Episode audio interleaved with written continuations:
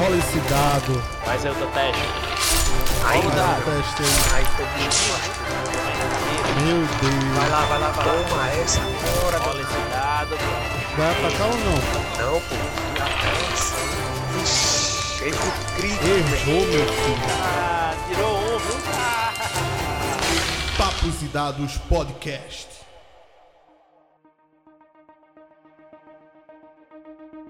Mestres e jogadores, sejam todos bem-vindos. Eu sou JK e está começando o primeiro podcast do Papos e Dados. Estarei sempre ou quase sempre com mais dois aventureiros, aventureiros natos que me acompanham aí durante toda a minha vida e eu acompanho eles também nessa pare louca. Eu vou começar pedindo só para vocês dar uma, uma breve descrição de vocês para começar essa ficha. Edson, fala comigo. Bom, galera, tudo bom? Eu sou o Ed, eu já jogo RPG há uns 11 anos.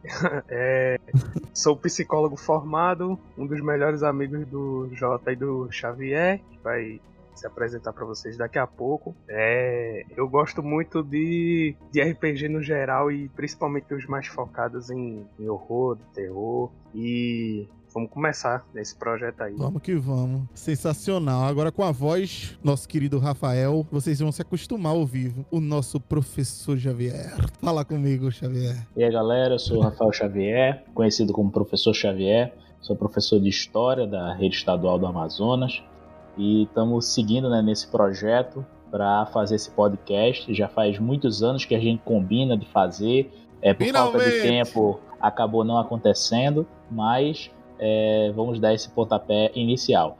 Eu já jogo RPG há 22 anos, é, mestre RPG pelo menos há uns 15 anos já, então faz muito tempo que eu conheço RPG. É, aqui no Amazonas a galera tem uma brincadeira comigo, falando que eu sou o reizinho, tipo o rei do RPG, porque eu conheço muitos sistemas, tá? Uma coisa que eu gosto muito, tem uma biblioteca bem avantajada aí de material e gosto de ler muito sobre sistema, sobre cenário, tá? Eu gosto muito de narrar. Isso aí. Eu sou o JK Lima, eu tenho 28 anos. No momento, sou um microempresário. Eu sempre quis falar isso. Falo diretamente de Recife. E eu jogo RPG. Eu acredito nos meus cálculos aqui há uns 15 anos. Mas eu acho que é menos. Mas eu acho que é isso.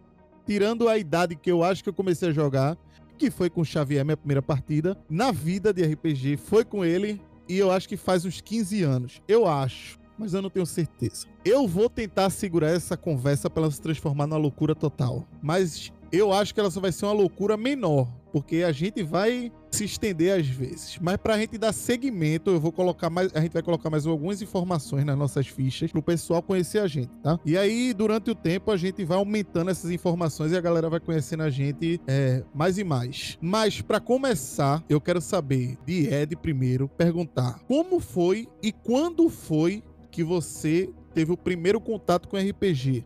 Então, é, eu não sei quantas pessoas que estão nos escutando já tiveram contato com a rede pública de ensino daqui de Recife, mas durante uns bons anos elas é, é, veio tendo alguns problemas, tipo falta de aula. Então, tipo, é, quando não tinha aula, tipo, eu era é, aquele aluno chato que ia mesmo sabendo que não ia ter aula, porque poderia ter. E, tipo, eu ficava quieto no meu canto e eu ficava sacando o que, a, o, que a galera lá do fundão fazia. E, tipo, tinha uma galera lá, não, porque tal, é. é, nessa época, só pra contextualizar, o ano era tipo, vai, 2005, 2006. Nessa época, a, a- Uhum. o, o pessoal, ele era, era dividido os nerdzinhos, né? Era tipo a galera mais anime e a galera mais é, RPG. E tipo, como era uma coisa muito de interação social e tal, é, eu, eu ficava meio que de longe olhando, sacou? E tipo, eu via que a galera tava jogando. E, e o primeiro contato que eu tive assim com RPG foi justamente o Lobisomem Apocalipse Nossa senhora. que a galera jogava, tipo, quando tinha aulas vagas, entendeu? Então, Aham. tipo, e a galera ultra aplicada lá, e, tipo, uma ficha complicadíssima. E eu achava que lobisomem só tinha duas fases, que é, tipo, humano e lobo, tá ligado? Humano e gra- grandão. É, humanoide, né? E eu via que lá tinha cinco e que existiam 13 tipos de lobisomem. E aquilo meio que. A gente, eu vou falar até a respeito disso é, depois, mas é, é, é um, um, sistema que foi muito assustador ao primeiro contato, entendeu? Porra. Principalmente, principalmente para quem é novato, assim, tipo, nunca foi explicado o conceito e tal, né? Esse foi o primeiro contato com RPG. E Tu perguntou outra coisa também, Jota? Não, Se- foi, é, foi isso, foi basicamente isso. Quando e como eu perguntei, eu acho que tu deixou bem claro que foi na escola, quando, tá ligado? E o como Aham. foi com o lobisomem apocalipse, O coisa assim, Apocalipse. levíssima pra uma criança ali jogar, começar. Não, não, não era nem criança, eu, tipo, tinha, vai, 15 anos. Tipo, Ah. 2005 eu tinha 15 anos, mas, tipo, eu tava na vibe mais anime e tal, não sei Sim, o quê, sim. estudando na cidade e tal, tipo, aí... Por complexidade, eu acho que meu início também não foi fácil. Eu tinha por volta de uns 13 anos. Alisson, o nosso amigo, me falou que tava rolando um jogo que na minha cabeça era difícil entender o que ele tava me dizendo que era um jogo.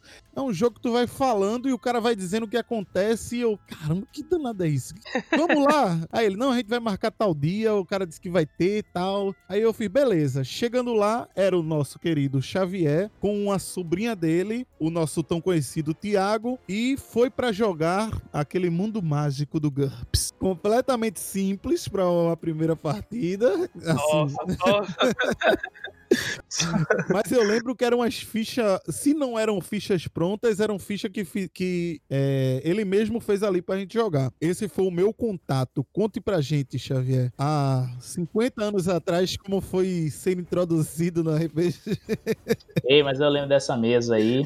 A gente jogou Ah. medieval e tal. E Isso. aí eu tinha organizado umas fichas prontas de GURPS. É, naquele Olha período aí. eu tava já entrando já em contato com GURPS, tal, que foi um dos primeiros cenários que eu entrei em contato. E aí a gente foi mestrar o GURPS pra uma galera, né? Tava o Thiago. Lima, tava o Talisson e outros amigos da gente. Isso lá no bairro de Afogados, aí em Recife. E aí a gente jogou essa partida, né? De Foi muito bom, velho. GURPS. Exato. Mágico, mágico. Pronto, eu já jogo desde os 10 anos, eu tenho 34, então por aí. Eu disse mais ou menos assim, 22 anos, né? De 22 a 23, porque por mais que eu tenha entrado em contato com RPG com 10 anos, eu não entendia bem como estava funcionando tudo aquilo, né? Eu entrei em contato com um vizinho lá da minha casa, né? Eu morava no bairro do Cordeiro, em Recife, hoje eu moro no Amazonas, né? em Manaus. E aí o que aconteceu Nossa, foi o seguinte. Manauara. E aí o que aconteceu foi o seguinte, eu vi uma galera muito mais velha, certo? Tinha um vizinho meu que era chamado Tiago, e aí ele mestrava é, lobisomem apocalipse para os amigos dele. Nossa e aí senhora, todo vocês final de semana, doidos. todo final de semana ia uma galera tal, de 20 e poucos anos, tá? Eu com 10, 11 naquela época.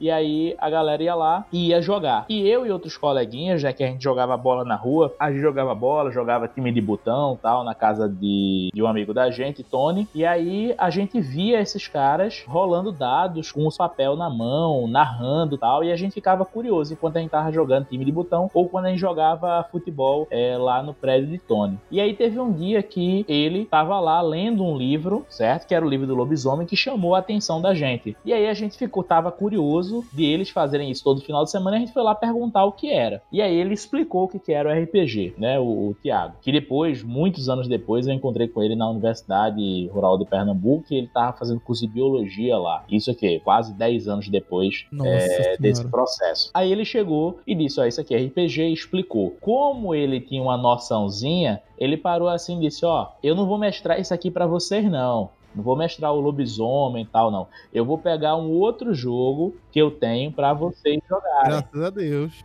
Aí ele pegou o AD&D segunda edição. Nossa E aí ele senhora. disse, ó, a gente vai jogar agora, vocês vão pensar em personagens medievais pra jogar. Na nosso imaginário da época, a gente pensava, beleza, é, então cada um vai dizer o que que é, né? Tá certo. Nessa época passava o anime Yu Yu Hakusho, Olha e eu aí. gostava muito do Riei. E o Riei tinha uma É. espada, então já se encaixa no medieval aí. Verdade. E aí, o meu personagem era um Duidra que tinha uma espada e tinha um tigre. Então era um Riei com tigre. Muito bom, pô. No meio imaginário era um Riei com tigre. O rei de cabelo verde. O resto da galera colocou anime também, tá ligado? Tipo, ah, não, eu gosto de jogar com com o Scorpion. Então eu posso ter um chicote? Posso. Então no imaginário da gente era um grupo que tinha medieval, que tinha um riei com tigre, um Scorpion que usava o chicote, se era meio ninja, tá Uhum. ligado? E a galera, cada um foi fazendo seus personagens e tal, e a gente foi jogar. E aí foi aí o meu primeiro contato com RPG, foi jogando AD&D é, segunda edição. A gente jogou quase um ano essa aventura. É, toda vez que os. Era no sábado, os amigos do Tiago jogavam Lobisomem Apocalipse à tarde e durante a manhã, como ele tava folgando, tá, essa coisa toda, ele pegava e narrava pra gente essa aventura. E aí a gente foi desenvolvendo tal os jogos e foi é, aprendendo muito sobre o AD&D, que é um dos meus sistemas assim que mesmo estando bastante ultrapassado, mas ainda causa aquela nostalgia de eu querer jogar. Lindo, lindo. É, então, é, é, Ed, eu não, eu não tô recordando. Tu jogou o Lobisomem Apocalipse quando tu conheceu ele ali com a galera? Ou foi outro sistema que tu jogou pela primeira vez? Então, é, o RPG, ele sempre, assim como os tambores do, do filme Jumanji, o RPG é um chamado, né? Ele Aham. aparece na sua vida de um jeito. Então ele teve esse primeiro contato comigo e foi um contato intimidador, não vou mentir, porque, tipo, apesar de eu já ter 15 anos, tipo, não é noob friendly o sistema. Mas aquela capa, que nem o Xavier disse, aquela capa chama atenção. Aquela capa Sim, mas- do mas é porque a- Apocalipse. É porque a galera jogava com a Xerox. Lembre, tipo, anos 2000, recém-saída dos anos 90. Entendeu? Então. galera batendo a- no Xerox e a rodo. É, Batendo Xerox. É, exatamente. Então, nesse período, 2005, quando eu tinha uns 15, 16 anos, tipo, realmente não rolou eu esse primeiro contato com RPG, né? Conheceu, quando eu mas ia- não jogou. Conheci, mas não joguei. Então, tipo, tem, te- teve esse primeiro contato que, que não rolou. E, óbvio, quando eu ia em livraria, sempre tinha lá os livros D&D e tal. Eu gostava de questão de monstro, essas coisas e tal. Lindos, lindos. Chamava- É, livro de D&D sempre foi É, o manual de Fantástico, monstro, pra quem gosta de monstro, era sensacional, né? fantástico, fantástico. Mas eis que, depois que eu conheci o Jota, conheci o Xavier e tal, isso 2010 por aí e tal. É, eu tenho 31, né? Faz o que? 11 anos que eu, que eu jogo RPG. Então, tipo, quando eu tinha 20 anos, eu descobri esse mundo. Aí, novamente, o chamado veio. Ah, eu lembro que a, a gente, eu lembro tocando os É, tambores. Exatamente. Eu lembro que eu, É tava, eu lembro que eu tava na tua casa e, tipo, é, a gente se reunia numa lan house lá, né? Um monte de, de, de jovem adolescente e tal, se reunindo lá na tua casa. Jovens adultos se reunindo lá na tua casa ou na lan house. E lembre-se, nesse- nessa época a lan house bombava, né? E teve um dia que tu pirou, tu, não, nossa, eu descobri um jogo que é muito massa, que é tal, tal, tal. Eu fiquei, poxa, como assim? Eu acho que foi logo depois que tu jogou com o Xavier, que tu Não, também foi um pouco depois, mas foi um assim. pouco- Como eu joguei, é, é como o Xavier falou na, na experiência dele. Você joga, você conhece, mas você não entende como aquilo de- é, realmente funciona, tá ligado? Você não sabe que quem é, é, que cada pessoa faz sua ficha. Você não sabe que a pessoa que, que narra ali, que tá mestrando, precisa é, criar uma aventura que tem um começo. Tipo, você sabe o que é. Você, eu joguei, mas eu não sabia como funcionava, sabe? Nessa época, eu realmente conseguia entender, compreender como funcionava um sistema, como funcionava um cenário. E aí, aí foi quando os tambores tocaram pra mim do, do Jumanji. E eu fui redescobrindo tudo, saca? Fui lendo as coisas, que é o que acontece com você depois. Continue sua história. Foi no meu retorno ao RPG, quando eu te conheci. Isso. Aí quando tu me chamou e tal, foi tudo uma Uhum. programação, né? Eu fiquei, nossa, poxa, o que será, o que será? E eu lembro que a minha trindade do início do RPG, assim que eu joguei, joguei mesmo, foram com três sistemas brasileiros. Então, tipo, começou com o Daemon, que a gente jogou uma aventura onde é, era uma aventura de. uma aventura de ação policial. Que, Era. Que era meio que fazíamos SWAT, essas paradas. é uma assim. coisa, uma coisa meio suate, assim. e, Eu tipo, início eu não, eu não entendi nada, nada. porque o sistema demo também não é noob friendly. Nem assim, pouco. Se você pegar, você lê, tipo, pouca coisa assim, tipo, você não entende muita coisa. Então, tipo, é, tu dizia, mas rola esse dado aqui, eu rolava e eu acertei. Tipo, eu não entendia muito bem, eu acertei. Sim. Depois foi tu também narrando é, o 3DT. Eita, quem, não, quem nunca jogou 3DT no Brasil não viveu, não viveu o O RPG. RPG no Brasil, né? O RPG no Brasil, exato. Então, tipo, eu Tem lembro que umas foi boas uma. histórias pra contar sobre isso. Ah, Nossa Senhora. história Quando a tem gente demais. começar a contar essas histórias, filho, a gente não para. É, não para mais. Inclusive, foi até uma confusão, porque, tipo, tu usou o, os, as classes do, sis- do sistema 3DT, o, a terceira versão, se eu não me engano, e o, as, o, as raças do Alpha. É, eu fiz uma era- mistura, né? Porque era um, é, eram os livros que eu tinha acesso e eu precisava É. fazer uma adaptação ali meia louca que não dava certo, tipo, 100% no final. Eu também era inexperiente 100% em, em narrar e fazer isso com sistemas, mas que era uma loucura, realmente. Essa história eu sei qual é, vai, continua, vai, fala pra mim. Pronto. e, tipo, poxa, vai ter nos causos da gente, mas resumindo, a gente tava no. A gente tava no, no ninho de abelhas lá, numa colmeia de abelhas, e tipo, eu era um mago do gelo e fiquei preso e tal. Foi uma confusão. E o terceiro sistema, que esse aí realmente eu entendi todo o conceito da RPG. Realmente, eu acho que foi a campanha mais longa da, da minha vida e tal. Que foi também medieval. Tipo, uma foi mundo real e as outras duas foi medieval. As duas primeiras one shots e essa terceira foi uma campanha muito longa. Que é de um cenário, sistema próprio, né? Chamado Anfitriões. O jogo. a- O pessoal daqui de Recife, principalmente de Afogadas, né? Jogou muito, muito Sim. mesmo. Todo- mundo, conhece, todo mundo conhece. Tá aí passando de geração em geração, né? Sim, já, a gente sim. já, já vai falar sobre isso. A gente vai mencionar Então, ele tipo, novamente. É, e, e, tipo, esses, esses foram os primeiros contatos, assim, que eu tive com Ótimo, RPG. Tanto, ótimo. tanto vendo quanto, narra, quanto jogando. Muito massa, Ed, muito massa. É... Xavier, tu tinha falado antes que chegou a jogar aquele medieval lá com teu amigo, mas esse foi o primeiro sistema real que tu jogou, o AD&D. Como é que foi essa, essa- essas tuas primeiras jogadas ali? Então, nesse ano, há 20 e poucos anos atrás, é, eu comecei a jogar o AD&D, que eu joguei durante um ano com o Thiago, Aham. é, que era amigo da gente, do lado do Cordeiro. E depois ele se mudou, depois desse um ano de campanha, né? Ele acabou se mudando do bairro do Cordeiro para Campo Grande. E pra gente que é guri, mudar de bairro é às vezes algo intransponível. É como se É. o cara estivesse indo para outro continente. É um adeus, né? Que nem quem muda de escola. Tipo, ferrou. Já era aquela, Exato. aquela amizade ali. Exato, é muito complicado. É, nesse meio tempo, o meu primo, que é mais velho, que é engraçado, né? Que a gente já falou o nome de três Tiagos. Mas no caso, explicando aí. Tem o Tiago Lima, de Afogados. Tem o Sim. Tiago Lobisomem, que foi que era o apelido dele pra gente, porque ele andava com esse livro do Lobisomem. E a gente tem também o, o Tiago, que é meu primo, que é Tiago Lopes. Tiago Xavier. Vamos colocar, acho que é Tiago Lopes Xavier. Então o que acontece? O Tiago Xavier, que é o meu primo, ele, um dia a gente tava lá, né, no almoço de domingo, e aí ele foi lá na minha casa, né, que eu morava com meus avós, então os almoços de domingo era lá na casa dos meus avós, e aí ele disse que tinha um jogo para apresentar que ele tinha jogado. E aí foi onde eu entrei em contato com o GURPS, que ele narrou uma aventura curta em Uhum. GURPS, onde a gente era caçador, e, no caso eu, né, era uma aventura onde ele era o narrador e só tinha um único jogador que era eu.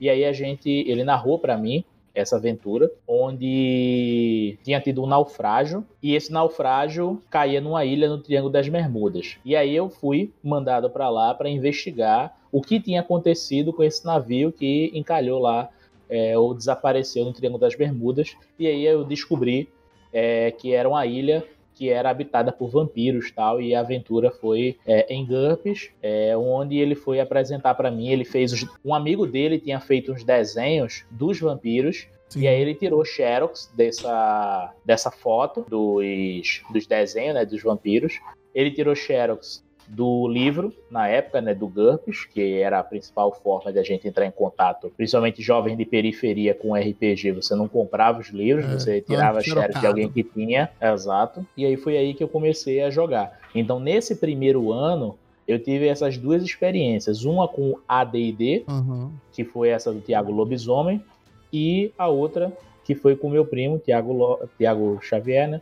Onde a gente jogou quando ele ia nos almoços de domingo, uma vez por mês, lá na família. Ele trazia esse jogo que a gente tava jogando, que era o de caçadores, vamos dizer assim, né? Depois eu fui associando a caçadores caçados, que já é uma linha completamente diferente. Sim. Mas muito boa também, por sinal. Pra fazer uma ambientação pra quem tá ouvindo e não nos conhece, que eu creio que existirá essas pessoas. Todo, todo esse contexto de- dessas nossas histórias, elas acontecem principalmente em Recife, principalmente no bairro de Afogados, com variações com Xavier, que morou no Cordeiro, tem um- uns outros bairros aí sendo citados, mas enfim, toda essa ambientação para vocês entenderem é em Recife, é nos bairros de Recife. Ah, E isso é muito interessante. Essa parte aí é muito interessante, porque o que acontece? Eu morava no Cordeiro, e aí eu só saí do, do Uhum. Cordeiro com 14 anos, e aí eu- foram quatro anos eu jogando RPG lá no Cordeiro, e aí a gente jogou AD&D, jogou GURPS, jogou o 3DT. Todos esses E jogou você falou, 3DT né? com a galera Uhum. já da minha idade, quando eu decidi a mestrar, já que o Thiago tinha ido embora e ele tinha levado os Olha dois aí. livros né, que ele tinha, que era o da AD&D e o livro do Lobisomem. E aí, Então, peraí, vou dar um, um- um- fazer um gancho aqui para minha próxima pergunta. Eu, eu quero perguntar a vocês qual foi o sistema que vocês narraram, o primeiro sistema que vocês pronto, narraram. o meu primeiro sistema foi o 3DT, que eu narrei, deu 3DT. 3D, né? Nessa situação aí, aí me conta aí como é que foi essa Então, é, a gente já estava jogando com o Thiago, Lobisomem. O meu primo nunca Uhum. tinha apresentado os livros do, do GURPS, porque como ele morava em outra cidade, que é do lado de Recife, em São Uhum. Lourenço, então como ele ia no domingo só, ele já trazia as fichas prontas e ia me explicando. Eu nunca tinha visto o livro, de fato. Eu não- Eu já tinha visto o do GURPS, Aham. é, não tinha visto do GURPS, desculpa. Eu tinha visto o do Lobisomem e do AD&D. O de GURPS eu nunca tinha visto o livro. Quando o Tiago se mudou do bairro do Cordeiro, que foi aí quando eu tava com uns 13 anos, foi quando eu fiquei órfão de mestre, porque já não tinha mais ninguém. E o meu primo, já com 14 e tal, ele já estava indo pro primeiro ano do ensino médio, então eu tinha muito mais tempo que ele. E ele só vinha de vez em nunca, uma vez por mês, nos almoços, às vezes que tinha lá do domingo da família. Então foi aí que eu disse: pô, a gente tem que mestrar alguma coisa, né? Vamos jogar RPG. E aí a gente começou. Oi, outro, vamos tirar aqui para o ímpar, quem vai mestrar isso aí. Aí tu pegou essa. E aí a gente começou a tentar a ideia de tipo, ó, vamos tentar inventar um sistema pra gente poder jogar. Olha aí. Aí a Sim. gente jogava com pau ímpar, jogava com dado, fazia as fichas baseado no AD&D, que era o que eu lembrava, né, da- do que o, o Thiago Aham. tinha mestrado tal pra gente, porque a gente nunca tinha chegado a pegar o livro pra ler em casa, tal, até que ele tinha um super cuidado sim. com os livros. Então a gente olhava assim o livro e lia com ele segurando o livro e dizendo, ó, essa parte aqui, ó, dá uma lida aqui rapidinho. Entendeu? Que ele tinha um... Porque Poderia ele tinha pegar, um né? cuidado, era um tesouro. Tesouro. Eu acho que é um fenômeno que acontece em, em- na maioria, da, com as maioria das pessoas. É o fenômeno do sistema próprio inicial para você. Pô, eu quero jogar aquilo, eu não tenho os livros, mas a gente vai dar um jeito aqui e a gente vai jogar porque a gente quer. tá ligado? Principalmente pela idade, né? Que a gente, pelo menos eu, não tinha acesso a dinheiro para comprar um, um livro do GURPS, por exemplo. Que na época, meu Deus do Exato. céu. E até hoje, na verdade. Exato, então tem essa E nem, diferença. e, né? Nem a gente na, e nem a gente na adolescência da gente, pelo menos comigo, a gente ela era tão estimulado a comprar livros, tá ligado? É. Tipo, Eu tinha, não, assim, essa parada de comprar livros, mas livros de história. Só que era quando você ia tentar comprar um livro de RPG há, sei lá, 10 anos atrás, você não, primeiro que o acesso era mais difícil pra você Sim. saber, você não sabia qual Até pra comprar. encontrar uma livraria pra vender. Exatamente. Eu mesmo não sabia qual comprar. Tipo, eu vou comprar. E outra, eu nem tinha pessoas pra jogar o suficiente pra eu querer comprar. Então o que é que eu comprava? Eu comprava livro-jogo. Eu tinha vários livros-jogos. Eu doei tudo pra biblioteca de Afogados, quando eu meio que fiz um, um disparate de, de livros velhos que eu tinha aqui. Um livro bem antigo. Eles foram junto pra biblioteca de Afogados. Espero eu que alguém tenha lido aqueles livros, porque livro-jogo, querendo ou não, é uma forma de introduzir muita gente a em RPG, né? Sim, sim, depois eu vou até falar de uma Mas eu- experiência eu comprava atual os livros- sobre essa questão dos livros jogos. Aham. Eu não comprava livro de sistema, eu comprava livro-jogo, porque era muito mais barato. É, era tipo completamente mais barato, coisa de É uma diferença que gritante. é. dava pra você comprar uns. É, não, não tem nem comparação. E eu podia jogar sozinho. que era esse outro problema. Até eu conhecer o Ed e fazer, ó, tem um jogo pra te apresentar. Eu não tinha jogador. É, um detalhe muito interessante desse processo, né, voltando para a parte dos bairros, então o Thiago se mudou lá para Campo Grande e tal, que é próximo de Olinda e tal, então era uma distância muito grande pra gente, que estava aqui com seus 12, 13 anos. E o meu primo já estava no ensino Uhum. médio e já estava começando a pensar nessa ideia de vestibular. Então ele começou a diminuir cada vez mais a ideia de vir na minha casa da minha avó, onde eu morava, para a gente poder jogar. Então foi aí que a gente começou a inventar nossos sistemas e as histórias eram muito doidas, porque nesse período o Dragon Ball estava no ápice, Mortal Kombat estava no ápice, é, Castlevania, Street Fighter. Então a gente jogava o medieval, que era o que a gente sabia jogar, que foi o que ele apresentou pra gente, é o Uhum. Thiago. E voltou o E aí voltava o Rie, eu jogava com, pra vocês terem ideia, eu jogava com Goten, clérigo da morte, pra vocês terem uma ideia. Olha Era o aí, Goten, aí, clérigo da caralho. morte. Ele tinha lá aquela desvantagem modelo especial, e aí ele era pequenininho lá e jogava. E tinha uma galera que jogava com Liu Kang, tinha uma galera que jogava, era uma salada, e era um medieval, e sempre, uma coisa muito interessante também é que sempre quando a gente ia resolver os problemas, fruto da época do Dragon Ball, vamos resolver em um torneio, né? Então metade É, das coisas resolvia em um torneio de artes marciais que era feito. O Dragon Ball, Mortal Kombat, Street Fighter, sempre tinha essa ideia de torneio. Então, volta e meia é isso. E maioria das histórias, a gente caçava as esferas do dragão, que também era algo que acontecia lá, né?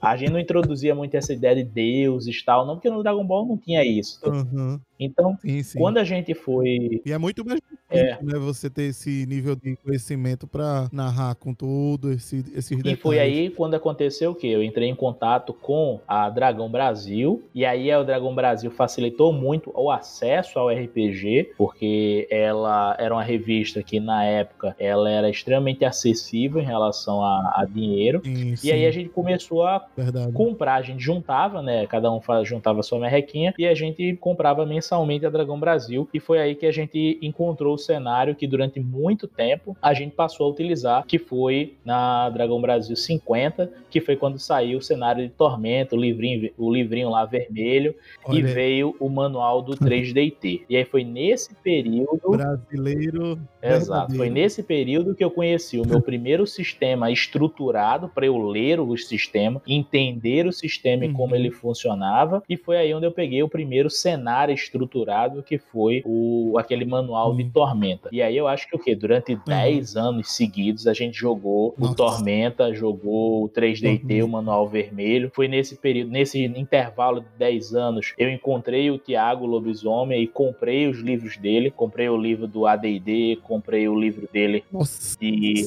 Então tu comprou o, o- Possui hoje o primeiro livro que tu jogou na Sim, vida. sim, sim. Nossa Sim, sim. senhora. Ah, eu queria. Então, mas eu pelo menos sei que o GURPS que eu jogava tá com você Tá, também. até hoje ele tá lá, Olha aí. guardadinho. Nós temos história guardada, rapaz. E eu Isso- sei que meu primeiro, livro, meu primeiro livro de RPG, que foi o Trevas, do sistema Diamond, Também tá estava comigo. Aham. também tá com o Xavier.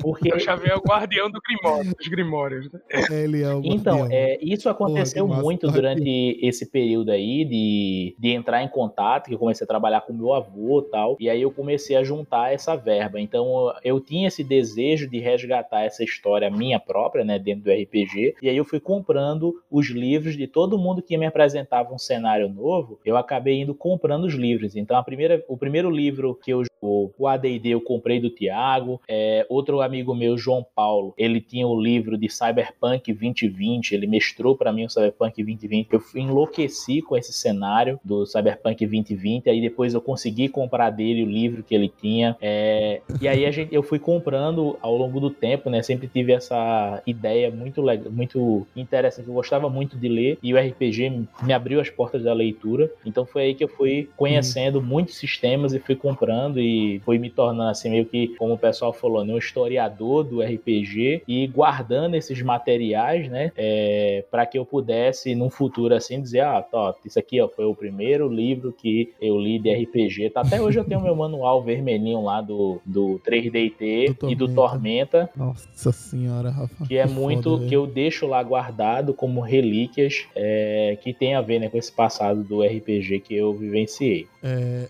é completamente maravilhoso é, é- é saber que tu possui esses livros. É, o, e tu, Ed, me conta aí, como é que foi o primeiro sistema que tu narrou? O que foi que tu narrou? Me conta essa história. Bom, é, eu já tava jogando há algum tempo, né? Eu acho que eu já tinha, vai, uns 3, 4 anos e tal, de, de RPG já. Lembrando que, eu não, eu não sei vocês, mas todo jogador de RPG, quando começa, ele adquire uma desvantagem de ficar extremamente chato de falar apenas naquilo. Então, eu enchi muito o, o, o saco dos meninos falando sobre meu personagem, não porque aconteceu isso, aconteceu isso, até eu receber uma, uma intervention do tipo How Mother, tipo, todo mundo com a plaquinha assim, Ed, para de falar de RPG um pouquinho, tem outros assuntos. Mas não é só sobre o RPG que causou isso em você, Ed. Você é um, pouquinho, você se, se deixa levar É, eu sou assunto. muito intenso, né?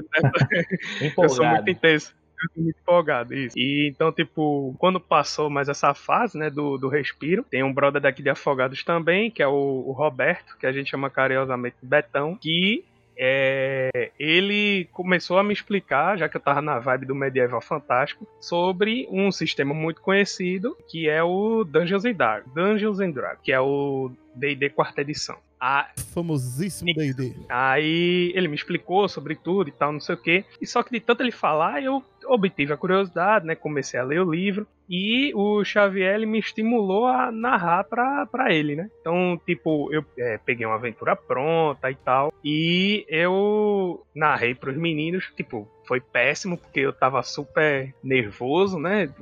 A primeira vez que você narra. Você vê aí, o Xavier ele tem 22 anos de- de de, de história no RPG e um, um arcabouço gigantesco de, de, de material nas costas. E lá vai eu lá, é, 20 e poucos anos eu tinha só de, de idade. E, é, então, tipo, é, e o, o Betão também, que jogava há muito tempo e tal. E o Rafael, o outro Rafael, né? Porque aqui a gente tem muitos nomes repetidos, que é outro Rafael.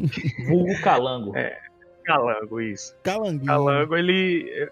Então eu narrei, eu, eu o mais novo de todos no, no RPG, narrando pra três. Pra três que já jogavam há muito tempo, né? Então, tipo, Eu vou te falar que até hoje, e o Xavier tem uma, uma certa raiva de mim, até hoje eu não gosto de narrar pra Xavier. Eu fico num- numa tensão. Pô, vou ter que narrar pra Xavier. O cara já jogou tudo, o cara sabe de tudo. Ele vai. Não, pô, mas eu não. É. A galera fica com a imagem aí como se eu fosse chato de RPG, mas, tipo, durante a galera narrando pra mim, eu nem comento a regra, pô. Eu só faço o meu personagemzinho, tá? Eu jogo na moral. E a aventura que Ed É isso que eu comecei dizendo que ele tem uma certa raiva disso. o- a aventura que Ed narrou também foi, até, foi muito legal, pô. Eu lembro até que tem umas aranhas gigantes e tal, a gente jogou isso, ela. exatamente, foi a das aranhas, foi a das aranhas. Eu lembro Só que aí dela. eu, eu confundi regra, eu fiquei nervoso na hora e tal. Não foi muito agradável, né? Até é, essa foi a primeira experiência, né? E até eu pegar um pouco mais de, de arcabouço e tal, pegar um pouco mais de, de ideias para, para RPG, né? Até começar a me aventurar no, no, no mundo do, do, do terror, do horror, que é onde eu acho que eu me saio assim um pouco melhor. Aí novamente rasgando seda de novo, não dá pra. É, porque assim, cada, cada mestre aqui em Afogados. Eles tinham um domínio. Então, cada domínio pertencia meio que a alguém. Tipo, ah, o melhor mestre de medieval é fulano de tal. O melhor mestre de não sei o que, é fulano de tal. O melhor mestre de terror, Xavier. Aí lá vai eu me aventurar na, nas mesas de, de, de, de terror. Que é onde eu acho que eu já narrei pra Jota. né, Jota, vê, Jota começou bem antes de mim. eu- hoje em dia eu já, já narro pra ele, né? E foi essa, tipo, minha primeira. Tanto é que eu tenho um carinho a mais pelo DD quarta edição por causa disso. Acho que ou a gente vai ganhar muitos ouvintes ou vai perder agora, mas eu acho o DD quarta edição a melhor edição do D&D. Aí podem jogar pedra aí à vontade, mas pra Ah. mim, pra mim é uma edição. Sabe por quê? Porque é, é como eu falei, tipo, um sistema para um novato que ele não parece acessível à primeira impressão, afasta, tá ligado? A não ser que você esteja com, com muitas pessoas conhecidas que dê aquele acolhimento, o sistema ele vai afastar. E o quarta edição, ele é muito noob friendly. Tipo, você Uhum. pega lá os cartões de poder, explica como é mais ou menos e tal, você escolhe sua raça, sua classe e pronto. Você tem aquilo ali pra depois você estimular muito mais o roleplay do, do jogador, entendeu? Então, isso aí, pra mim, a quarta edição tem um mérito absurdo. É, a minha primeira narrada foi Pokémon de sistema próprio, onde eu utilizava uma tabela que vinha numa, uma- numa revista da época, uma tabela com os 150 primeiro Poké- primeiros Pokémons. E tinha aqui na rua. Tem cara de Brasil. um, Tem cara de Dragão Brasil. Pra... Eu não lembro. Possivelmente. revista, velho. E assim, é, assim uma- um, um amigo aqui da rua, Diego, ele fez esse sistema próprio, assim. Era uma- um, um sistema bem arcaico mesmo, usando D6, não tinha regras, era algo bem. é, só vamos jogar isso aqui, vamos fingir que a gente é caçador Pokémon e caça Pokémon.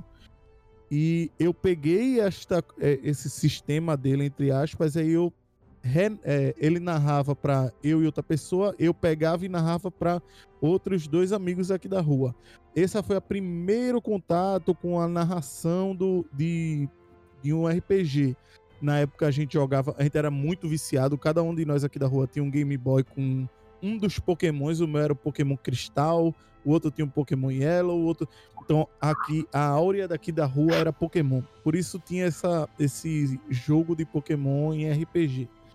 E assim, a segunda narrada, onde eu é, tinha um sistema para eu ler, tinha um, uma aventura pronta, foi o Daemon pro que eu narrei para o Ed, justamente o Daemon Trevas tal, que é essa história que o Ed já contou, onde ele foi o jogador, eu fui a minha primeira narrada, então meio que se interliga nossas histórias nesse sentido. Eu, a gente tá falando muito de, de cenário, sistema, essas coisas. Quero dizer que a gente vai tocar em algum momento desse podcast em cada um desses sistemas, em cada um desses cenários. A gente vai falar sobre cada um deles, com certeza. A gente tem, sei lá, centenas de, de cenários para falar. Tem cenário e sistema novo saindo tem cenário e sistema em financiamento coletivo, que será uma das pautas da gente nesse podcast. A gente quer dar mais visibilidade ao RPG, sim, e dar mais visibilidade ao RPG é apoiar os novos RPG que estão sendo lançados, que estão em financiamento coletivo para ser lançado aqui no Brasil, seja tradução por alguma editora daqui,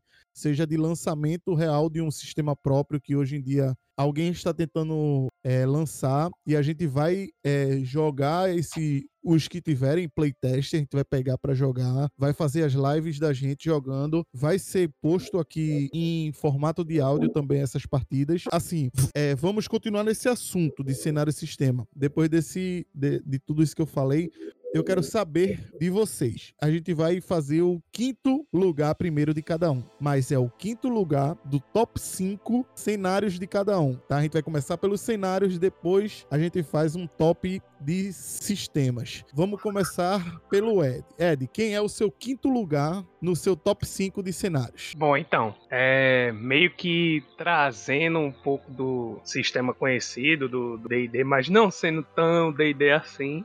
Um cenário que eu gostei muito, que é inclusive brasileiro, é o Tordesilhas. Eu tive, eu tive a Uhum. chance de jogar com, com o Xavier e depois a gente vai contar essa história, mas o Xavier ele tem uma turma que ele ensinou a jogar RPG. Então, tipo, eu joguei com, com o Xavier esse cenário Tordesilhas e eu achei muito massa porque a questão de eu nu- nunca ter me envolvido tanto com cenários é, piratas, assim. Eu nunca, nunca me chamou tanto a atenção assim essa questão de, de piratas, né? E eu Uhum. comecei a, a, a gostar mais desse Tordesilhas porque ele dá toda a dinâmica mostra todo um contexto do, de como você fazer é, a questão do seu navio e a tripulação e cada um tem uma função e tal. E eu achei o cenário uma coisa, é, essa coisa mais Piratas do Caribe, uma coisa mais quase steampunk, uma coisa mais vitoriana assim, tá ligado? Atrelada ao medieval fantástico. Foi essa a impressão, pelo menos que ficou. E Entendi. tipo, Uhum. é, é o do Old Dragon, não é isso, Xavier? Sim, sim, Brawl de Dragon. É- pronto, eu gostei muito dessa questão do, do Tordesilhas. Foi um sistema assim que, apesar de não ter jogado tanto assim, ele me marcou muito, entendeu? Sim. É, eu vou falar o meu agora, porque eu vou seguir a sequência que tá aqui no programa, por eu não me perder.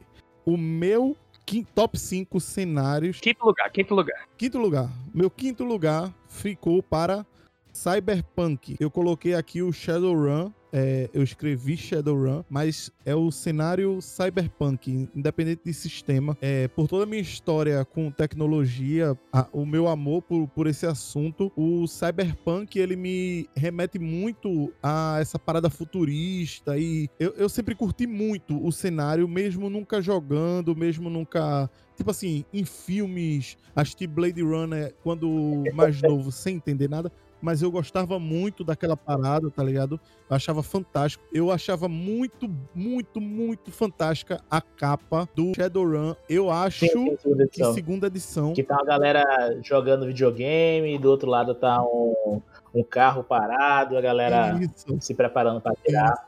Mano, aquela capa ali, pra mim, era um, um negócio que explodia a minha cabeça. Então, Que na verdade eu falei jogando videogame, que na época, quando eu vi pela primeira vez, eu achava que era jogando videogame, mas na realidade é um elfo que tá acessando um Uhum. da sistema Matrix, né? Como se fosse a Matrix. da Matrix e tal. É, aí, este é o meu top 5. O meu quinto lugar ficou para Cyberpunk. O seu, Xavier, conte-nos. seu Então, quinto lugar. é um cenário brasileiro, é o Terra Devastada, certo? Do John Borgé. Também é autor do Abismo Mar- Infinito. É um, um jogo que trata sobre um apocalipse zumbi. E esse apocalipse zumbi ele estaria acontecendo, né? pode acontecer em qualquer lugar do mundo, mas eu acredito que a ambientação que ele colocou é um apocalipse zumbi acontecendo no Brasil. Então esse fato fez Uhum. com que me chamasse muito a atenção, além do visual. É, a obra é muito bem feita, muito bem organizada.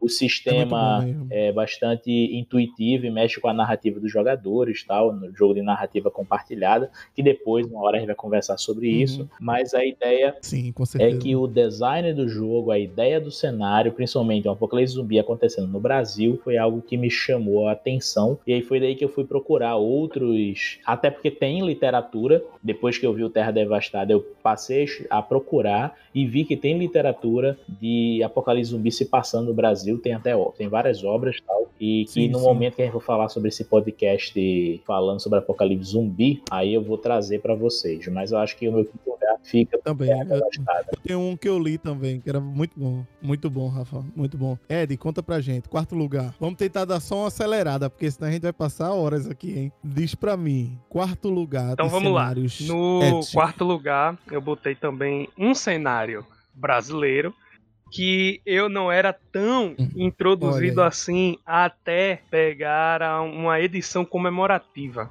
que realmente me fez abrir os olhos pro mundo. Tipo, eu jogava, mas não tinha tanto contexto do mundo assim, e agora eu passei muito a ter, que é o Tormenta 20. Tormenta 20, Uhum. não o cenário, mas tipo, Tormenta em si. Muito bom. Então, tipo, Tormenta no geral. Tormenta no geral, exatamente. Tipo, o. Quando eu peguei o Tormenta 20, ele tem uma timeline gigante mostrando vários dos acontecimentos e tal. E a gente tem um amigo nosso que ele é muito entusiasta de Tormenta. E pelas coisas que ele falava e pelas coisas que a gente já jogou com ele, e pela profundidade que o cenário, que é brasileiro e acumulou durante todos esses anos, né? é, ele fica sendo meu top 4, porque eu acho que é o cenário medieval fantástico brasileiro de maior relevância. Tanto é que foi o sucesso que foi no financiamento dele, né? Uhum. Quem é fiel à tormenta é fiel mesmo. E a gente tira isso pelo amigo da gente, do, o Doug Muito lá. bom. E até o Xavier, né? É, eu já fui seguidor, eu já fui seguidor do Tormenta, mas hoje eu, assim, vamos dizer assim, acho o cenário é muito relevante para o cenário brasileiro. É um, um jogo que fez muito sucesso, faz Sim, muito sim, com sucesso. É, joguei ele durante 10 anos, 10, 15 anos. Só que chegou a teve alguns acontecimentos na história do cenário que eu não curti e progressivamente eu fui me afastando do Tormenta. Mas tenho certeza que vamos ter um, podcast Sim, falando sobre É. Tormenta e aí eu vou poder expressar melhor a minha opinião sobre isso. Mas assim, eu deixei de ser entusiasta para quem conhece o, a história do cenário quando entrou as, a, a, o continente de Morênia. Eu acho que aquele continente ali de Morênia é, dividiu o antes e o depois do que eu, do que eu curtia Entendi. e do que eu deixei de curtir. Tem um marco, né? Mas mesmo assim eu ainda vejo, é, mesmo assim eu ainda vejo a história, vejo o desenvolvimento, acompanhei as guerras táuricas e uhum. tal, mas eu não estava mais com aquela empolgação que eu estava antes de surgir essa questão do, do Morênia. É, a gente vai, vai ter com certeza um, um, um, episódio de podcast sobre Tormenta e vai ser maravilhoso. A gente vai chamar um, um, o nosso amigo que o Ed citou, sem falar o nome, Douguinho, que ele também vai trazer informações que eu acho que vai ser um complemento perfeito com tudo que tu conhece, Xavier, e o que ele também curte. Vai ser legal esse debate. É, e vai Exato. ser o contraponto, né? Porque tipo, ele ainda é, continua ele entusiasta e eu já não ele tanto. gosta muito. Vamos lá. O meu top, o meu quarto lugar é o cenário de Mutante Ano Zero. Para mim foi uma explosão de cabeça o cenário do Mutante Ano Zero quando eu conheci, quando eu comecei a ler. Até hoje a gente tem uma mesa parada. Eu tenho uma mesa parada com o Xavier e o Ed. Eu tenho uma mesa parada com o Ed, Daisy, que é a minha esposa, e Doug, que é esse nosso amigo. E assim, desde que eu conheci o Mutante, o Mutante Ano Zero, eu só eu só quero entrar mais nesse mundo, eu quero muito narrar mais. É uma parada assim que foi um, um divisor de, de águas para mim, como tratar uma narração de RPG. Quando eu narrava uma aventura, eu preparava uma aventura de, de um jeito muito, talvez, raso. Depois que eu conheci o Mutante no Zero, eu dei muito mais profundidade para cada personagem que eu ia narrar. Cada é, chefão eu tinha todo um background escrito, eu tinha toda uma preparação. Eu, eu comecei a me preparar muito mais, muito mais para narrar uma aventura depois que eu conheci o Mutante Ano Zero, porque ele me fez sentir que eu deveria dar importância para esses personagens de uma forma que o, os, não é que os outros não tinham me feito chegar nesse negócio, mas eu não sei o que aconteceu, mas o Mutante no Zero, pra mim, tá no top 4 por causa disso. Ele me fez enxergar uma nova forma de narrar e que eu levei para todas as outras coisas que eu fui narrar, entendeu? Tipo, depois eu vou falar sobre o Cuchulo, que para mim é o meu amor, é a minha paixão, mas que depois do Mutante Ano Zero, até minha forma de narrar o Cuchulo mudou completamente. Mas conta pra nós. Porque é um RPG de narrativa compartilhada. Isso. Esse RPG de narrativa compartilhada, para quem está acostumado com um modelo mais fechado de relação jogador-mestre, Uhum. É, isso muda completamente a forma de você jogar. Como eu já entrei em contato há muito, mais, querendo há mais tempo que vocês nesse universo da narrativa compartilhada, vocês jogaram comigo muitas aventuras de narrativa compartilhada. E aí, quando você lê o manual do Mutante Ano Zero, quando você lê o manual é, de outros RPGs como Terra Devastada, você consegue Abismo Infinito, que também é do John Borget, você consegue ter uma ampliação criação dessa noção do que é ser um narrador e faz com que você consiga dividir a responsabilidade do ato da criação da aventura, fazendo com que a aventura tenha uma interatividade muito maior e faz muito com maior. que você, enquanto mestre e jogador, você tenha uma experiência totalmente é, diferenciada. Sim, sim. É, é, você colocou em palavras perfeitas o que eu senti. Realmente foi isso. Dividir com o jogador como vai ser aquele mundo é, transforma tudo o que o RPG era para mim. Tipo, é como você disse, a divisão jogador e mestre acaba. É perfeito. É perfeito. Agora eu quero saber de tu, Xavier. Teu quarto lugar. Então, meu quarto lugar vai para o cenário Lobisomem Apocalipse, certo? Da White Wolf. Foi lançado aqui no Brasil pela editora Devi, certo? É um dos títulos mais conhecidos aí do mundo das trevas. Aí nesse cenário, né, falando assim bem rapidinho, você é um lobisomem que é, defende o que ainda sobra da natureza e enfrenta a corrupção que seria a Wyrm. E aí eu joguei várias aventuras, tem uma aventura muito épica que depois a gente vai contar aqui, que o Edson jogou. E aí um, um filho de Gaia que caiu é, literalmente foi corrompido pela Wyrm e se transformou num dançarino da portador espiral da luz negra. interior, e aí ainda. Foi... É, portador da luz do interior, foi mal, eu troquei. E aí esse portador da luz interior, ele acabou literalmente caindo num dos reinos da Wyrm na história, resumindo bem rapidinho. Literalmente caiu pro lado negro da força e foi toda uma aventura épica, o processo da queda dele e no final o processo de redenção do personagem. Então foi uma aventura épica que foi marcada aí há alguns lindo, anos atrás e que realmente marcou. E aí, por isso que ele tá no meu, no meu pódio. Bem Chega no meu demais. pódio, né? Vamos lá pro pódio, hein? Medalha de bronze, Ed. Conta pra gente. Quem, quem leva a tua medalha de bronze? Vamos lá. Eu botei agora no, no terceiro lugar. Agora já se- mudou teu, teu top. Não, não, não. Ah, tá. Achei que tinha mudado É já. é o Mutante no Zero também. Olha certo? aí. Por quê? Porque ele me causou uma, uma familiaridade nessa questão de relação narrador-jogador. Olha aí. Tá eu- como, como como Xavier magicamente, é algo que aconteceu comigo, e- narrando pra tu, e aconteceu contigo como jogador. Vê como é, é real essa parada do Mutante no Zero. Realmente mudou a nossa forma de, de, de jogar e mestrar RPG. Vê, eu nem sabia que tu tinha sentido isso também. Muito bom, Isso. velho, muito bom. E, tipo, é- é, um- uma coisa que o Xavier falou, que é sobre narrativa compartilhada, eu não me lembro de nenhuma vez que Xavier narrou pra mim que não fosse desse estilo. Então, tipo, justamente por isso que quando eu vi o Mutanta no Zero, me deu essa familiaridade. Tipo, mas não é assim que se joga RPG? Uhum. tá ligado? Ele de dar mecânicas pra ser uma narrativa compartilhada, mas eu já jogava desse jeito, pelo menos com Xavier, Aham. desse modo narrativa compartilhada. É como se tinha um nome, né? Só não, não sabia Só que. não tinha um nome, Uhum. exatamente. E, tipo, essa questão do, do, do cenário, ele não é feito pra você. Porque, assim, quando a gente pensa num cenário de sobrevivência, a gente sempre pensa a maioria do- dos cenários tipo de apocalipse zumbi. É um cenário apocalí- apocalíptico, só que é um cenário de renovação e adaptação do- do- dos personagens. É como o próprio nome diz, um- o ano zero, É. sacou? Então, tipo, você tem que se preocupar com milhares de coisas. Você não tem que se preocupar só com você.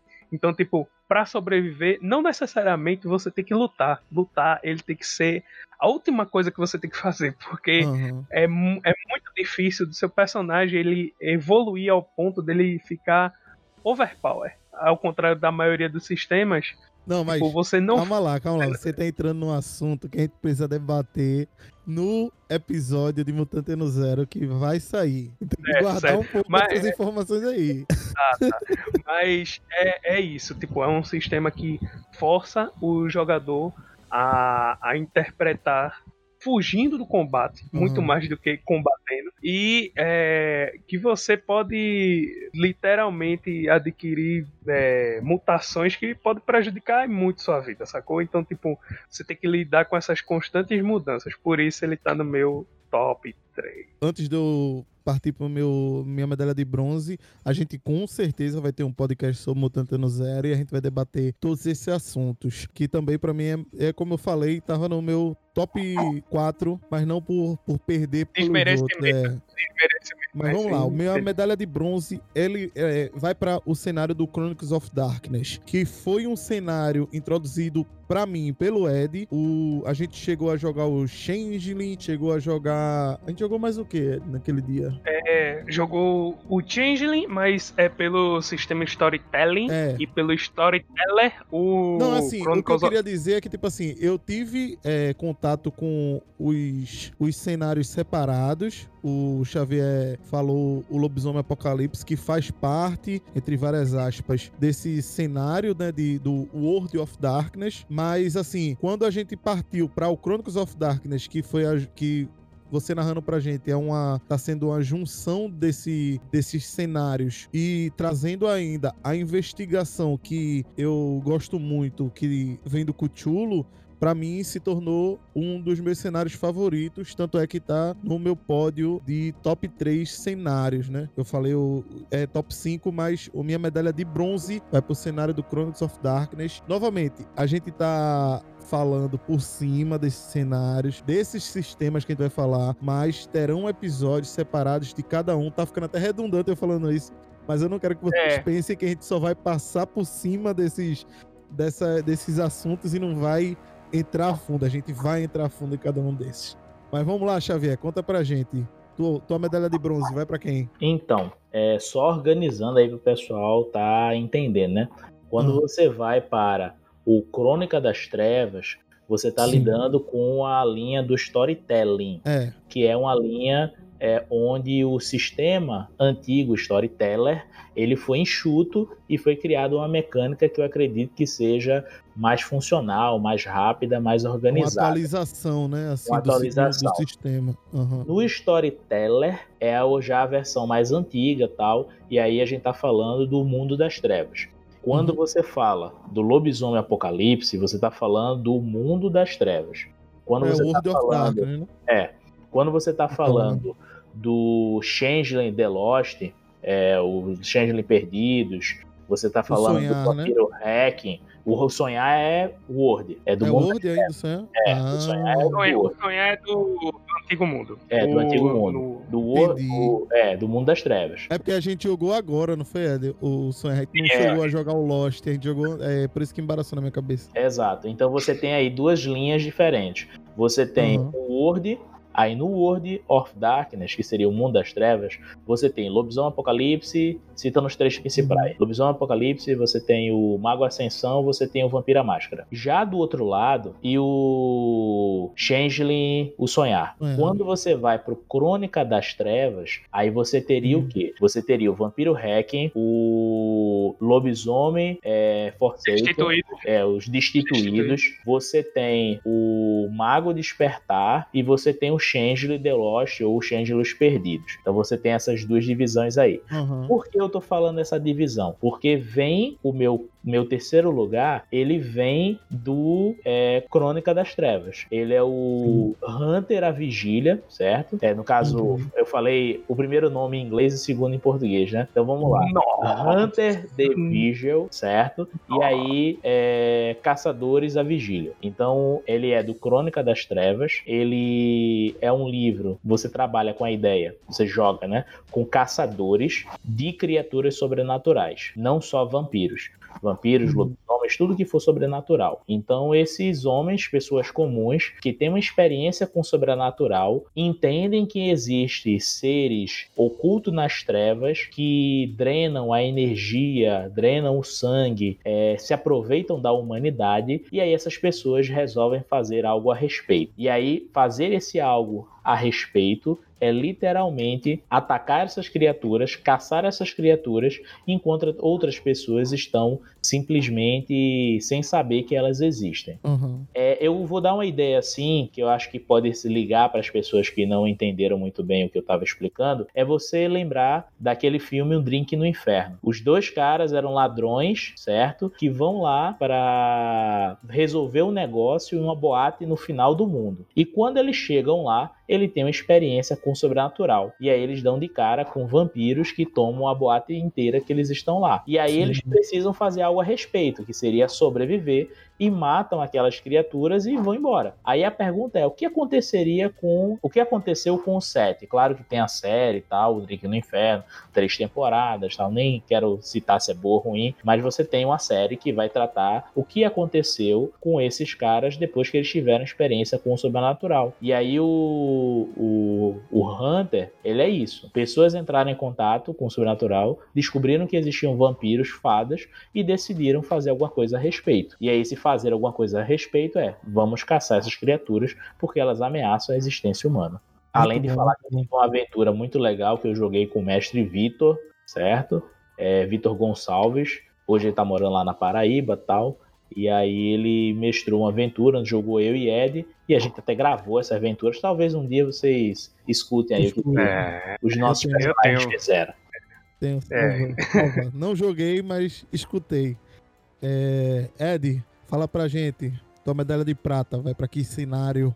Então, já que a gente chegou no, no momento trevoso da Uhum. parada, é, partindo pro World of Darkness, que é para muitos é o, o mundo das trevas clássico, né? É, tem um cenário que para mim se destaca, que ele não era tão em evidência assim, mas que para mim ele passou a ser o cenário mais interessante do, do, das publicações da White Wolf. Tanto é que foi o primeiro cenário do Mundo das Trevas clássico que eu tive vontade de narrar muito.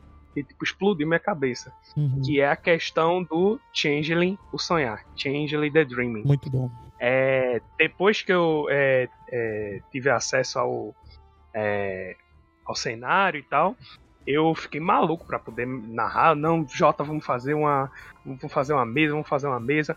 E eu tive essa preocupação de começar é, como crianças, tipo na aventura que a gente narrou, eu na aventura que eu narrei, é, eu botei os personagens como crianças é, recém-despertos. Então, tipo, no Change ele funciona assim, tipo, seu, você tem seu lado humano e sua alma ela tem essência de alguém férico e você sobrevive graças ao glamour, que é a essência do sonho do, do, do que, que, os humanos, né? É a essência do sonho do, do, dos humanos, né? Então é uhum. é como se você fosse um, um, uma lenda viva, digamos assim.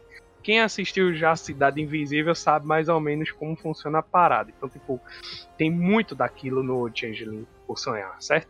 E, tipo, eu, é, eu acho fantástico que, tipo, é, se no mundo da gente, o real mesmo, já é difícil você manter sonhos vivos, imagine você no mundo das trevas como deve ser é, tenso é para né? você sobreviver como uma criatura que se alimenta de, do sonhar, né? Que sobrevive do sonhar. Então, é, é você tentar é, é, sobreviver no cenário do corvo, que, que é para muitos o, a definição do mundo das trevas clássico, né? Que é a polícia é corrupta, as pessoas são antipáticas, e assim, né? tudo pra, pra, pra dar errado, entendeu? Então, tipo, isso me chamou muita atenção. É, é, só, de, só de você viver no mundo já é um desafio, é um desafio. entendeu? Já é um desafio. E é, para mim o, o, cenário é sensacional, o do sonhar. Por Muito isso bom. ele tá na minha medalha de prata. Aí sim. Minha medalha de prata vai para. Eu não vou definir qual cenário, eu vou só. Assim, vou definir o cenário, mas não onde ele é baseado.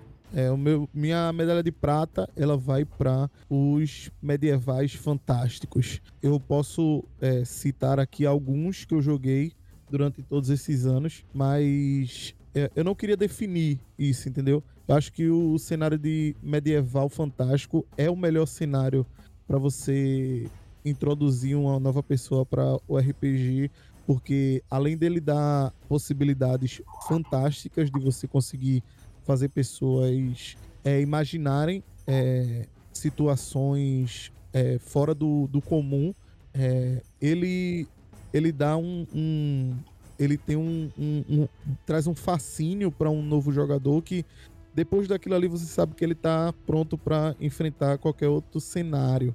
Então assim, é, eu não quero definir um cenário mais é, nenhum nome para um cenário, mas para mim, segundo lugar fica para cenários de medieval fantástico como um todo, como um todo. O que você imaginar aí é um bom cenário. Conta pra gente, Xavier.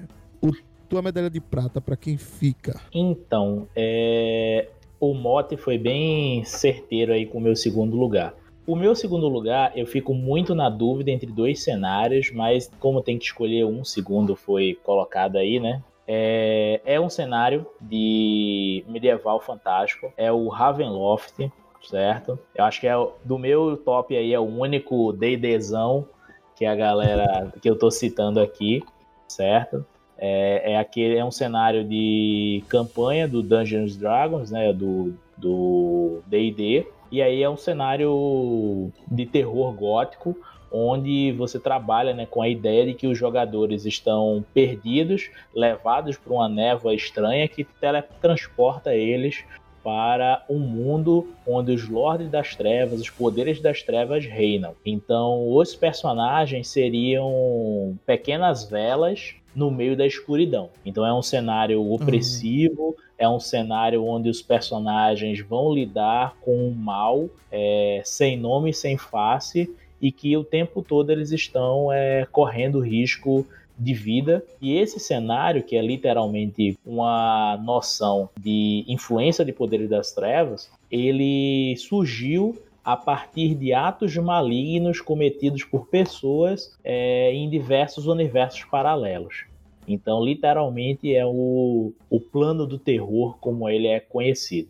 Então, Ravenloft é o meu segundo lugar, mas se eu fosse falar sobre cenários de fantasia é, medieval, ele estaria em primeirão. A Olha dúvida que eu tinha era entre Ravenloft, que é um cenário assim espetacular, e o Mistara, que por questões nostálgicas foi um dos primeiros cenários de RPG que eu entrei em contato, né?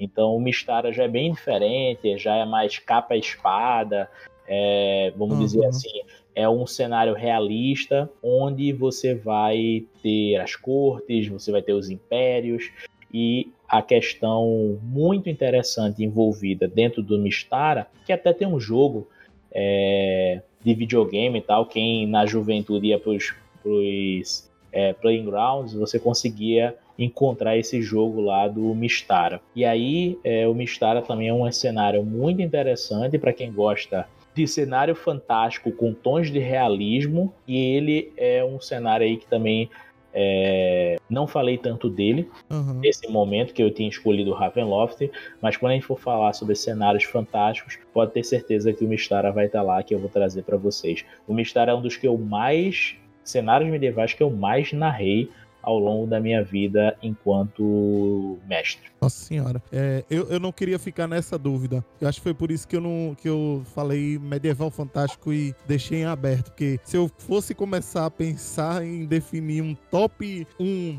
do, dentro do, do top 5, aí eu. Não, vou falar como um É, porque todo. você tem o cenário de Senhor dos Anéis. É, você, tem muita coisa. Tal, você tem o Forgotten Realms, você tem um monte de cenários aí. É, o Eragon, vamos colocar assim, cenário de Uhum. literatura que você pode adaptar para RPG. Então existem muitos cenários de fantasia medieval fantástica, tronos de vidro, tu tem um monte de, Ah, de, de Dragon Age. literatura, Dragon Age e tal, Warcraft. Então tem, Tem muita coisa. É muita tem coisa. Então, mas É. assim, entre todos, se eu O tivesse que escolher um, ainda. Seria o Ravenloft, que ele acho que ele Muito tem uma bom. pegada diferente. Aham, é entendível. Ed, diz pra gente. É agora. Quem ganhou a medalha de ouro no teu top 5 cenários? Então, minha medalha de ouro vai pra. Já que a gente tava falando de, de, de Mundo das Trevas também, vai pra um cenário trevoso. Só que dessa vez pra uma linha do Crônica das Trevas. Aham. Que é o Geist The Sin Eaters. Ou Geist Os Devoradores de Pecado. Nossa senhora. É, é um que eu já narrei também pra você. Tinha, Sim, esque- esquecido. Narrou, É. muito bom, muito bom. É, basicamente, você, é, seu personagem já, já começa passando por uma experiência de morte e durante essa experiência você faz uma barganha com, com outro espírito que se mescla a você em troca de você voltar para o mundo dos vivos, né? Uhum. Só que aí você também tem que resolver as suas coisas e as coisas do, do, do espírito que Do tá junto com você. que tá contigo. Isso, é, exato. Então, tipo, tu tem que resolver é, as coisas que tu- tu deixou em aberto enquanto enquanto tava vivo, que tu não deu atenção, e as coisas do do, do gasto também, né? Então, é, essa dinâmica, então, tipo, às vezes tem coisas que o espírito quer fazer que, tipo, tu vai de contra, ou então vai contra o que tu acredita, tá ligado? Sim. Então, tipo, tem essa dualidade também. Aham. E todas as experiências que eu tive narrando do Gás, principalmente a primeira edição, segunda edição ainda tô dando uma, uma, uma estudadinha e tal, porque mudou algumas coisas, mas no primeira edição ele putz, me cativou pra caramba, porque eu sempre gostei dessa dessa dessa parada, né, de Sim. tipo mundo sobrenatural, espíritos e tal. Então, tipo, isso sempre me cativou. Então, quando eu vi o Geist, tipo, inclusive o Geist foi um dos primeiros cenários assim que eu li, tipo, em inglês mesmo, quando eu tive Sim. quando eu tive acesso, né? Tipo, Uhum. eu, é, tô muito interessado nisso aqui, e a capa é bonitona, azul e tal. e eu, é por isso que ele tá no meu top 1 cenários. Olha aí. Medalha de ouro para Gast. É, eu vou aqui. Eu, ah, velho, não queria fazer isso de novo. O meu top 1 eu coloquei aqui é, cenário de Ninguém horror barra terror.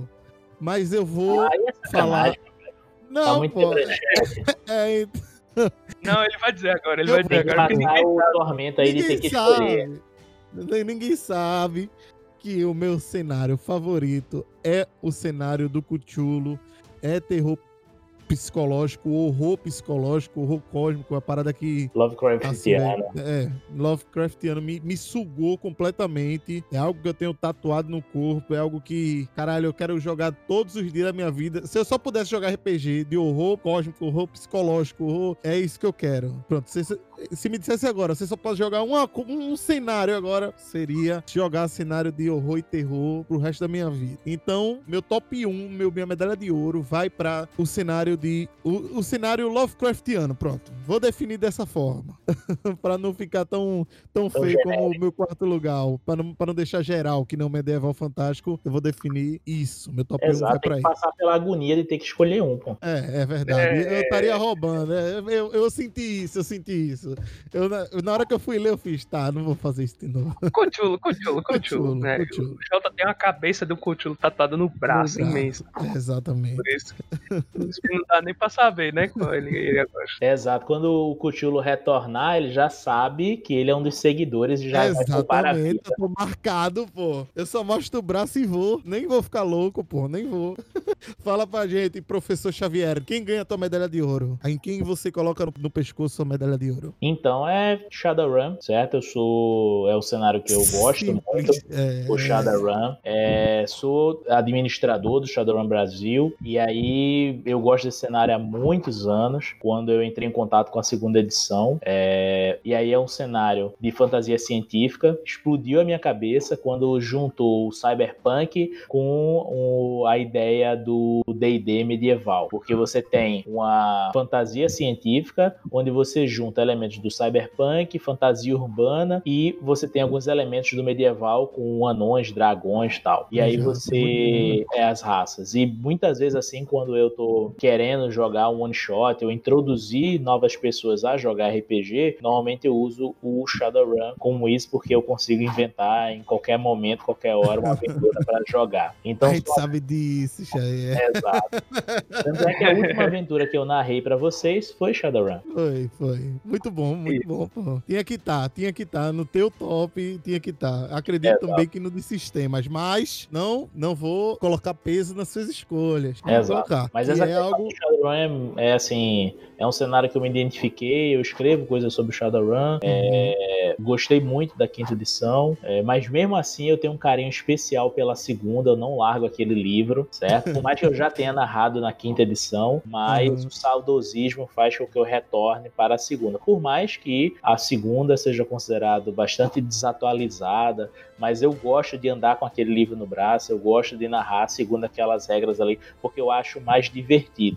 Não que a quinta edição não tenha ficado boa, ficou excelente, mas eu acho mais divertido, por mais que seja mais trabalhoso, o sistema da segunda. Eu acho, me diverto muito mais jogando a segunda. Fala a verdade, é pela aquela capa. Aquela capa Sim, suga você. Exato. É, eu, eu ia entrar. A gente ia falar mais sobre algumas outras coisas nesse primeiro episódio, só que eu acho que a gente se alongou um pouco mais no nosso top 5 cenários. Então o que é que eu vou fazer? A gente vai falar nosso top 3 sistemas.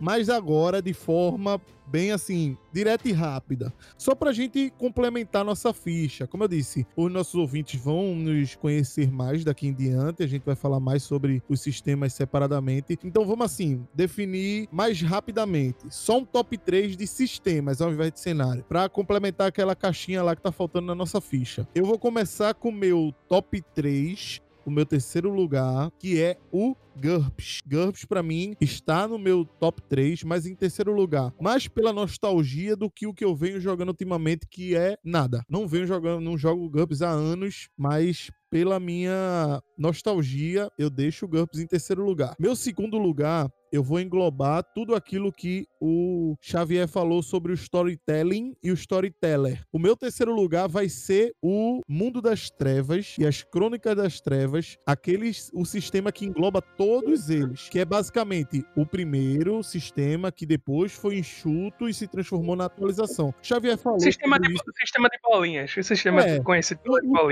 Xavier falou sobre isso naquela hora do, da, na introdução dele do, do, de um dos lugares do, de, de- do top 5 cenários dele. Foi quando Mas eu eu falei do englobo- Hunter. Pronto, eu quero englobar os dois como o, o meu segundo lugar de sistemas. E o primeiro eu não preciso falar, é o sistema do Call of Cthulhu. Vai, Ed, fala o teu top 3 aí. sistemas. Quem não sabia, né? Pronto, então. Em terceiro lugar, é, até pelas experiências que eu tive é, com jogos de supers e jogos do, do, do um cenário do Accursed, que é um que eu gosto muito, ou eu escolho em terceiro lugar o sistema do Savage Worlds que ele é magnífico para jogadores que gostam de, de interpretar, mas querem um sistema numérico bom, tá ligado? Ele usa vários tipos de dados, ele Uhum. lhe dá, de acordo com a- as características do seu personagem, ele lhe dá outras vantagens e outros outras desvantagens na, na questão de rolagem de dados. Então, para mim, o Savage Worlds ele fica em terceiro lugar. Bom, no segundo tá a minha paixão agora, que desde que eu é, passei a prestar mais atenção nesse sistema, ele me cativou muito. Tanto é que ele tava Tipo, ele era desconhecido e o Savage Worlds estava em segundo. Só que aí ele foi avassalador e foi direto para o segundo lugar para mim, que é o Powered by the Apocalypse, Olha ou o famoso PBTA. É, eu gosto muito de jogos que sejam acessíveis para jogadores que têm sua primeira partida de RPG. Então, tipo, par- passando partindo do princípio Stan Lee, tipo, todo gibi pode ser o primeiro gibi de alguém, todo RPG ele pode ser o primeiro RPG de alguém. Então, tipo, quando alguém joga o sistema PBTA, ele primeiro que ele não vai ele, é, se focar muito em termos de regras, até porque você só tem quatro atributos. Então, tipo, cabe muito mais ao mestre colaborativamente com o, o jogador é, criar esse o, o mundo para envolver e trazer o jogador para mais para ele e por isso o, o PBTA ele tá no meu segundo lugar eu gosto muito muito mesmo Bom. em primeiro não é mistério para ninguém Ah, System Storyteller o novo tá o do, O do caso do storytelling.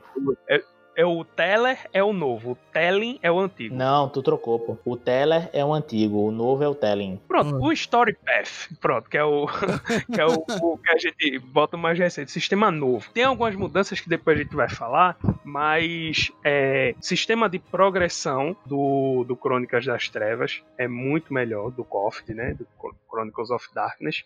O sistema de progressão, o sistema de, de, de perca de vida é, ou de Uhum. ganho de vida, né, Sim. sistema narrativo onde os jogadores, é, quando eles admitem que querem uma falha crítica, eles são recompensados por isso, onde o ambiente ele influencia no teu jogo, onde coisas que acontecem com o teu jogador, eles é, influenciam muito no jogo, tipo, o jogador ele vai buscar solução para os problemas que ele tá passando, se ele tiver um erro, ele tem é, literalmente a chance de aprender com esse erro, quer ganhar mais experiência, então, tipo, melhorou muito o sistema, que era uma crítica pesadíssima que tinha antes no, no sistema antigo, e, tipo, pô, mudou da água pro vinho, tanto é que a gente vê que o V5, ele é puxadíssimo do Hacken, né? Isso é uma babação de ovo. O Ed faz parte de outro podcast. Pra quem quiser Ah, é.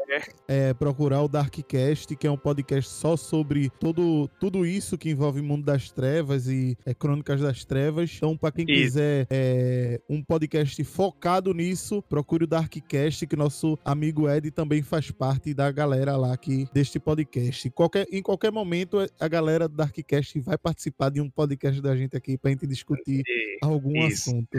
Mas vai lá, professor Xavier, manda aí o teu top 3 daquele jeitinho. Top Então. 3 sistemas. Pra mim é muito difícil escolher um top 3, porque eu já li muito sistema, tem muito sistema é, interessante e acredito que normalmente casa a ideia, assim, eu acho mais, eu acho muito interessante quando o cenário casa com o, o sistema. Sistema, sim. E aí isso é muito importante. E aí eu acho que os, cena os sistemas que eles conseguem se encaixar com vários cenários, eles acabam sendo ainda mais interessantes por causa da sua capacidade adaptativa. Então, Sim. o meu terceiro lugar vai para GURPS, que é Olha aí. considerado o sistema mais genérico do mundo e Caixa tudo. você jogue qualquer coisa. Então eu acho que o GURPS, ele, para quem jogou, para quem conhece, é, é um sistema que se encaixa em qualquer coisa. E aí ele também pode ser um jogo que, se você pega o GURPS Lite, que é o mais simplesão, e você consegue lê-lo com tranquilidade, você consegue jogar qualquer coisa. Então acho que o meu terceiro lugar seria pro GURPS. Por mais que faz,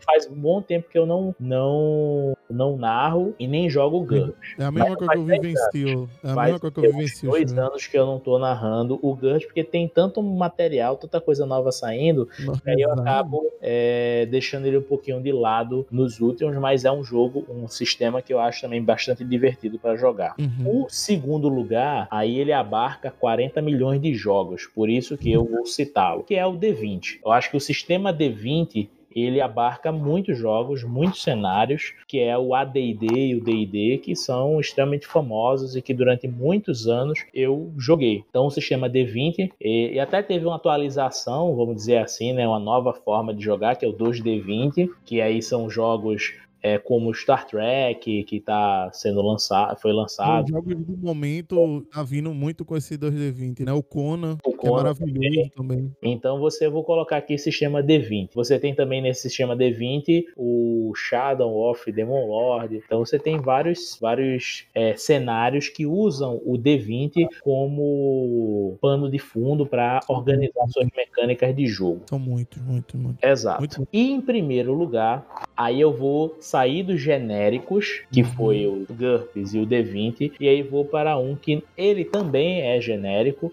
mas ele é genérico para um cenário, para um grupo de cenários específicos, que é o Hum. storytelling. Por quê? Porque você tem o storytelling, que é um, um sistema storytelling bem refinado e que abarca literalmente vários jogos, vários cenários que você tem Uhum. Nesse sistema você consegue jogar o. Agora, né? Vamos dizer assim. Você consegue jogar o Changeling, você consegue jogar o Lobisomem, você consegue jogar o Mago, você consegue jogar o Vampiro, você consegue jogar o Múmia, você consegue jogar o, o Caçadores, você consegue jogar o Guest, você consegue jogar é, e tantos e tantos o Sion. Então, tipo, você tem com o storytelling, você entendendo como o storytelling funciona, você consegue jogar 10 cenários da White Wolf e da Onyx Pass hoje, né? Da Crônica das Trevas. Então é um E de cenário maneira primorosa, porque é um, um sistema que, com as suas alterações para encaixar em cada cenário, é algo que atualmente, né, com da forma que tá, é algo que não tem muito o que mexer, tá, tá muito bem feito, tá e ligado? você consegue juntar esses elementos sobrenaturais e você criar até um grupo ou criar interações que envolvam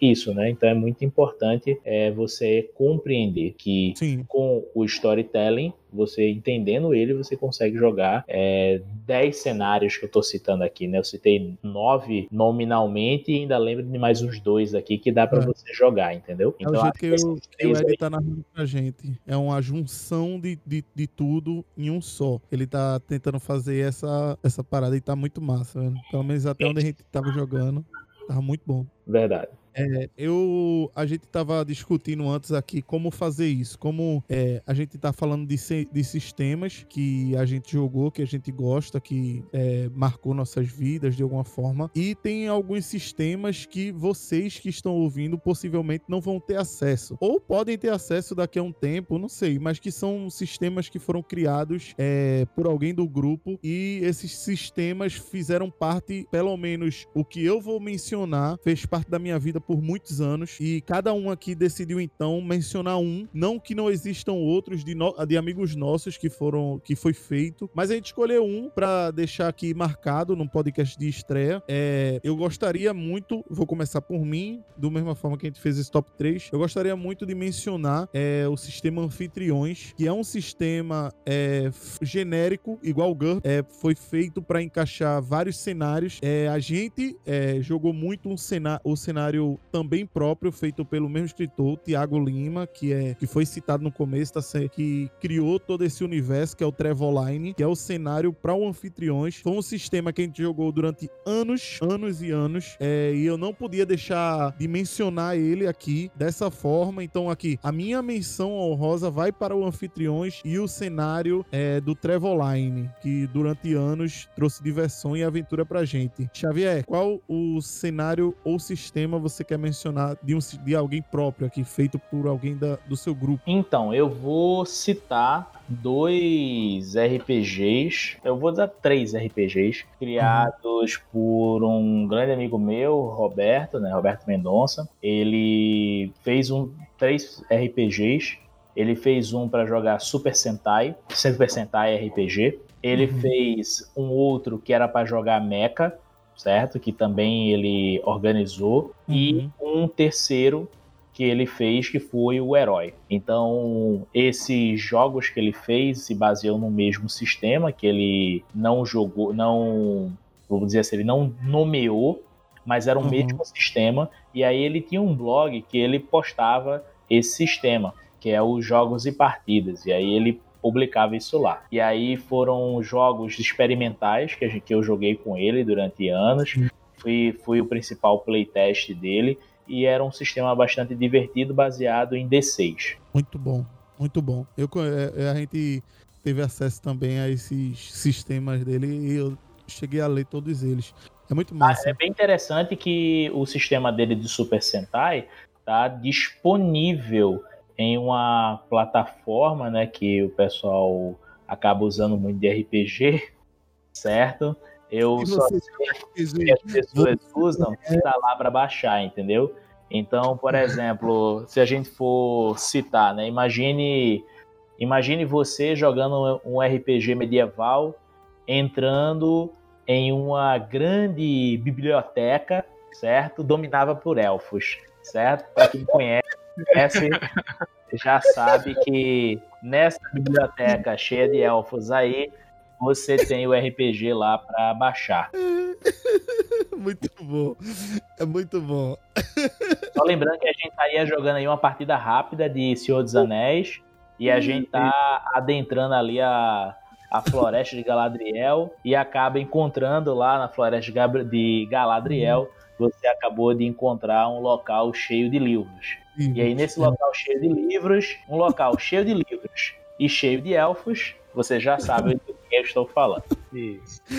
É, é, Ed, conta pra gente, mano. Quem, quem é que tu quer mencionar aqui? Qual então, tem outro. que você quer dar esta menção honrosa? Então, é, tem um, um, um sistema que eu ajudei também, de, tipo, depois que a gente jogou durante anos o, o Anfitriões, né, no mundo de Traveline, é, junto com que ele agora é o principal escritor e tal, eu só fiz meio que junto com ele o arcabouço, né? Que é o uhum. Diogo, mas, mas, é, a gente não, não chama ele de Diogo, a gente chama ele de Kamui. É nossa.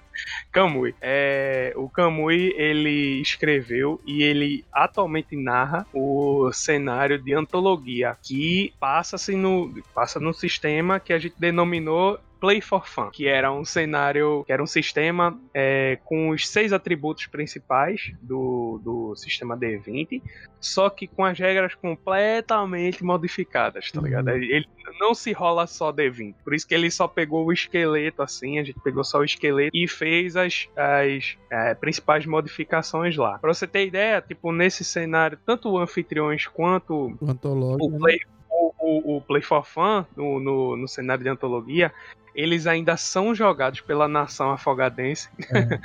e, e, e, eles prestam um serviço que é incluir novas pessoas. Então, fala-se muito sobre representatividade e tal. Basicamente, todas as pessoas na mesa do, do Kamui, é, elas são da comunidade é, LGBT. E, tipo, é, a gente tem o privilégio de ter em Afogados uma, uma mesa com pelo menos seis jogadores, seis, sete, oito, que às vezes tem na mesa dele, só Muito da bem. comunidade é LGBT. É uma coisa, é, é realmente uma coisa invejável, assim. Fora que a gente tem é, na nação afogadense, né? A gente tem mesa com. Sempre teve mesa com, com a esposa do, do, do Jota, a Daisy. E, pô, a gente vai desde pré-adolescente até marmanjo com quase 40 anos, tá ligado? Então, tipo, é, essa, esse, essa empreitada que a gente tá tendo agora é pra mostrar o quão, quão quanta coisa a gente pode agregar no mundo do RPG, as histórias que a gente viveu e mostrar que sim, existem na comunidade do RPG mesas tão interessantes com tantas outras representatividades quanto em outros lugares, entendeu? Sim. Acho que o principal missão e visão da, da parada é essa. Sim, é muito bom. Todo. É, eu, Sim, eu, só pra, só pra dar um. Deixa eu só tirar aí uma paradinha pra colocar que eu acabei esquecendo. É. No caso, o nome do jogo né, era o Super Sentai RPG. E aí ele pode ser encontrado né, no sistemaclash.blogspot.com. Ainda existe, certo? É esse blog aí que ele mexia, o Roberto, né? E aí vocês podem encontrar lá no sistemaclash.blogspot.com. Muito bom. Muito bom. Galera, é, eu tinha mais algumas coisas pra gente conversar aqui na pauta, mas eu acho que o tempo desse podcast já tá o suficiente pra uma introdução pra nós mesmos, né? Nossa introdução, nossa ficha sendo criada, a gente colocando aquelas primeiras informações, nome, idade, tamanho, cabelo. Vocês estão vendo a imagem da gente? Não, mas a gente tá dando ali o, o que é importante pra vocês que estão ouvindo, que é o nosso conhecimento e o nosso no- nossa história no mundo de RPG. Eu tinha algumas perguntas, como eu tava dizendo aqui ainda, pra fazer pro, pra gente responder, só que eu acho que a gente finaliza esse, esse episódio de uma forma muito bem, se a gente acabar agora, entendeu? Eu acho que tudo que dá pra gente conversar depois, a gente pode conversar é, nos próximos episódios. A gente já tá com uma hora e 50 minutos de gravação no total, né? Lógico que vai vir edição, vai vir um- uma limpeza de áudio e tal, que vai diminuir esse tempo, mas eu acho que é o suficiente. O que é que vocês têm alguma coisa mais a dizer, algo a falar para o nosso público inicial que tá aqui ouvindo a gente? Ah, não foi Então, só um piloto, né? Foi uma frota inteira. É, Ah, vai. É verdade. Eu acho que para finalizar assim, eu acho que nas considerações finais, que é o que a gente está tendo Uhum. agora, sim. eu acho que eu vou dizer o seguinte: é, falar um pouquinho qual será a minha função né, dentro do, do blog, o que, que eu vou Muito me bom. propor para fazer, e principalmente a ideia do que eu penso para o blog. Desculpa, para o blog não, né? Para o O podcast. podcast. Muito bom, É, então vou contar aqui o que eu tava falando. Então Ok. vou falar aqui é, um pouquinho sobre essa questão do, do que, que eu penso é, sobre o podcast e principalmente qual seria a minha função aqui principal. Certo. Então, eu no podcast, eu vou ser aquele cara que vai é, ter um grande conhecimento sobre os sistemas de modo genérico, porque eu tenho um, um- como eu falei, eu tenho uma boa biblioteca, eu leio muitos sistemas, eu gosto de ler, então eu tenho um conhecimento, tanto é que a galera fala, pô, Rafael, quando eles querem saber sobre um RPG, normalmente eles me perguntam, né, para que eu vá dando a introdução e vá explicando como é sobre esses sistemas, né, já que eu jogo há muito tempo, seja sistema, seja cenário. Então eu Sim. vou buscar e atuar como sendo aque- aquele aquela mini biblioteca, né, que a pessoa consulta lá, aqueles RPGs obscuros, que é o que eu normalmente faço, É. de conhecer sistemas de RPG e trazer para os meus colegas. E essa função que você tá, vai ter no podcast, é bom deixar, como você deixou claro, que não é só no podcast. Essa sua você tem essa função no grupo de amigos de RPG, como a nossa enciclopédia RPGista.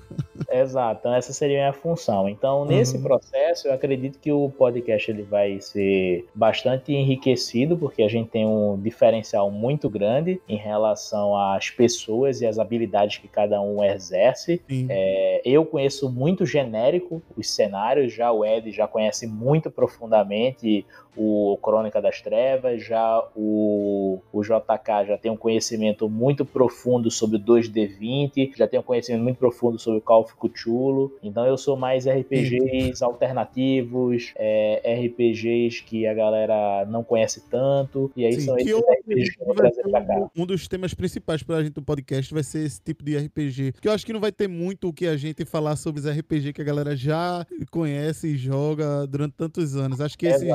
A esses ideia é daí- trazer, a minha ideia será sempre propor RPGs é, obscuros, RPGs que Aham. nem todo mundo joga, nem todo mundo conhece, mas RPGs que são legais das pessoas conhecerem e que vai abrir a mente dessas pessoas para conhecer mais um pouquinho novas temáticas. Sim. Tu, Ed, fala pra nós. O que é que você tem pra esse discurso final sobre o nosso podcast? Ah, então, é, o, o, o projeto eu achei interessante porque dá pra gente dar a perspectiva da gente como naturais recifenses sobre o mundo do RPG e o que a gente percebe, a perspectiva da gente sobre cenários, sobre sistemas, Sim. sobre campanhas, modos de narrar e experiências. Claro, é, realmente tem bastante podcast falando sobre vários dos sistemas que a gente já falou aqui, mas nenhum com, com a perspectiva da gente, nem com as polêmicas da gente. Ou Exato. seja, eu falei, eu falei do quarta edição, mas não foi de graça. Eu vou bater muito nessa tecla quando for quando for a, quando for a hora, né? Então, tipo, quando quando ah, eu vou logo, vou logo entregar. Eu vou ser o polemista da parada. Olha porque eu aí. sempre que eu sempre. As críticas não, não vão ser tipo, mais para o sistema, mas sim para o fandom que eu tenho esse. esse- vai ser bastante, vai ser bastante. Tomara É. que no- no- no- o povo escute, fique puto, mas escuta. Não, não é ficar puto, pô. É papos e dados. Papos e dados. Não é nem debates e papos é, e dados. Tenho que nem abrir essa, essa perspectiva. É, Exato.